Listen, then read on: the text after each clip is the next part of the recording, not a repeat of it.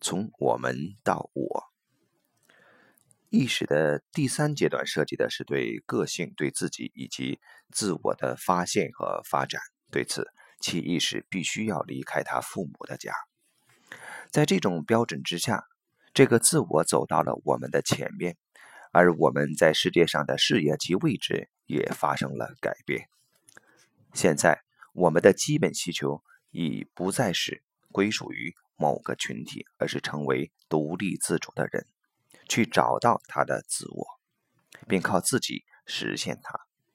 尽管由此并未解决我们对于归属的需要，我们仍然还停留在这种背景当中，或是沉浮于无意识当中。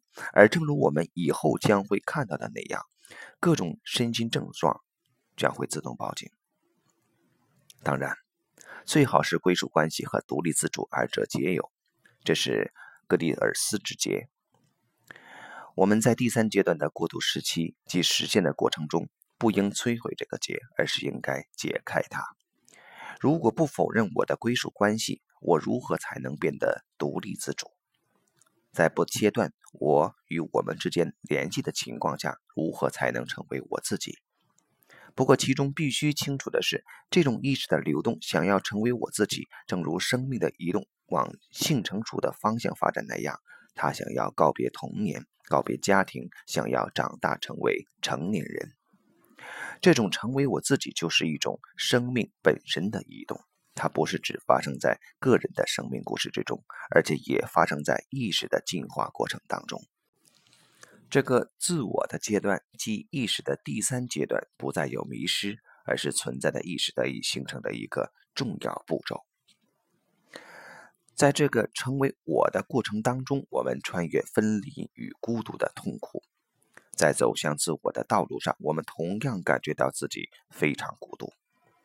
在青年阶段也会经常感觉如此，而减轻这种孤独感的方法通常是年轻人与志同道合的人们之间相互连接，他们组成同济团体或者共同发展出非常深入而亲密的友谊。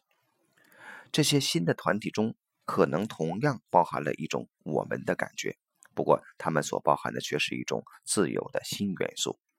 这些团体是自由选择的，且没有约束力的。而同时，如果你还未走在这条成为我自己的道路上的话，他们会支持你从父母那里以及从原生家庭之中脱离出来的行动。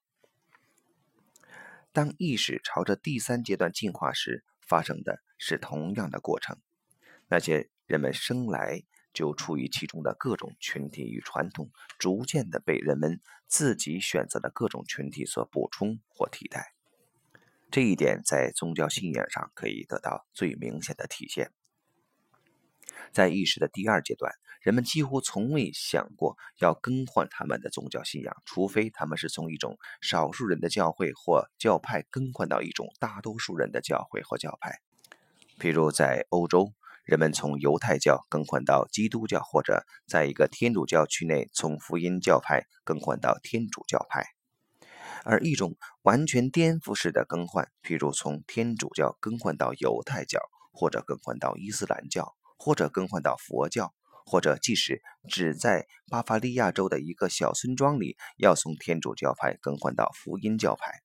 七天所需要付出的代价，可能都是会受到其他村民们完全孤立的对待。对于是否可以自由选择宗教信仰，是衡量一个社会的意识仍然处于第二阶段，还是已经到达了第三阶段的一个很好的标准。在我位于埃菲尔的家，即在那个马尔马根的村庄上，在五六十年代居住着。两个到三个杜德教派的家庭，尽管他们与其他的村民们并排居住在一起，但他们却受到孤立的对待。他们被允许住在这里，但却几乎与当地的居民们没有任何的接触和往来。几年以后，他们离开，再次逃亡，而其他逃难的家庭又接着搬进来，仍然住在同样的房子里面。当1989年。我在离开了二十年以后，再次搬回马尔马根。当时我曾有顾虑，担心我的孩子们会被切断与其他孩子之间的联系，因为他们没有受洗，所以他们既不能上学校的宗教课程，也不能参加教堂的庆祝活动。但实际上却一点问题也没有，而且除了我的两个儿子以外，另外还有三个孩子，他们一共加起来是班上孩子人数的四分之一之多。他们都没有受洗或并非天主教徒。在过去的二十年当中，一场革命性的改变发生了。如果自由选择宗教信仰被认为是一件理所当然的事情，那么这就意味着人们生来就身处其中的宗教以及一般意义上的传统已经丧失了他们的约束力。换句话说，已经不再是由群体来决定人们应当怎样生活，而是由人们自己决定要如何去生活。同时，也不再是由义务来确定人们的行为举止，而是由那些人们认为对的事情或人们想要做的事情来确定。在五十年代，我的母亲仍然将打消我的愿望视为她的义务，而这与当时流行的教育实践是相符合的。不过，对于我那一九六九年出生的最小的妹妹而言，梦想便不再那么容易破灭了。在意识的第二阶段，自我的意愿只是扮演着一个非常从属的角色，人们只是简单的完成他们的任务，就算是在人们自己遇到的位置上也是如此。而在意识的第三阶段，这些都被视为是不合时宜的，每个人都必须自己去寻找到他自己的位置，每个人都必须自己对他将来的人生负起责任。除了一个人他自己的标准，此外，不再有任何其他的标准。那个我们已经被这个我所取代。那些人们感觉自己所属于的群体，他们的特点在第三阶段也同样发生了改变。一个与意识的第三阶段相对应的群体是自由的。其组织架构是民主的，并且它的成员在原则上也是平等的。尽管这些群体当中也存在着层级结构，但这并非是自然形成的，而是具有一定的功能的。它必须考虑到这个群体的功能是公平的，并且对于群体中的成员，原则上的平等性不会失去作用。这在第二阶段则完全不同。国王和贵族们生来就拥有他们特殊的身份，他们被视为不同于其他人的人。在社会层面上，第三阶段也与民主的法治国家相对应。不过，在第三阶段的意识还未得到完全发展的一段时期内，这些新的社会群体与社会模式首先要接受这个事实，即意识经常会又退回到第二阶段中去。如同十九世纪末到二十世纪初的欧洲那样，所以意识形态将代替宗教，党派将代替教会，自由选择的宗教群体将代替家庭等等。只要是不可能自由来去的地方，都是与或明或暗的压制以及与社会的排斥相关的。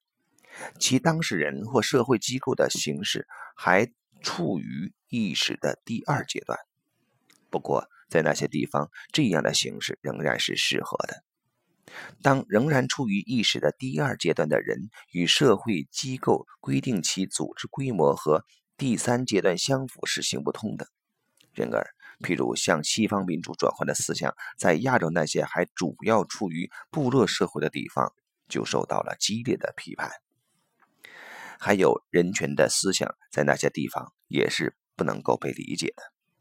其原因并非在于文化的差异，而是在于意识发展水平的不同。凡是在不同的文化之间存在相互争斗的地方，相争的双方都还只处于意识发展的第二阶段。其中最典型的表现即为认为自己的文化优于外来的文化。只有到达了第三阶段的意识，才能够理解原则上的同等价值，而这种同等价值的观点，对于民主进程而言，则是其发展的必要前提条件。对此，我想起了一段小小的轶事。我有一位朋友，他是一位年轻的法国人，作为代替服兵役而被派往那时的法国殖民地中非去教书。他所列的教学计划与法国学校的教学计划相符合。在一次课上，他和学生们读了一篇莫里埃的喜剧。下一节课，当他问学生们想从这个故事中记住什么时，那个最聪明的学生说：“在法国，有男人认为女人们应当如同男人们一样聪明。”其他的学生们，还有我的那位朋友，不知道是该哭还是该笑。如果法国人听到这句话，简直会疯掉。意识及其符合其社会和政治共同存在的形式，必须从当时的社会中发展自己。这是一个充满冲突的过程，它需要时间。尽管与处于第三阶段的个人和社会进行接触和交流，能加速这个过程，但却不能够从外部给他施以命令。此外，这种加速还意味着。一个社会中，那些被冠以现代的人们及群体，与那些意识发展还比较缓慢的人们及群体之间的裂缝，会变得越来越大。由此，这种内在社会中存在冲突的潜力会增加。如果对此人们还要从外部施加一种强烈的现代化的压力的话，那么整个社会的整体便会崩溃瓦解。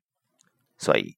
第三阶段的意识需要做的便是回忆起他自己的源头，并具备足够的耐心，容许另外的意识以自己的速度成长。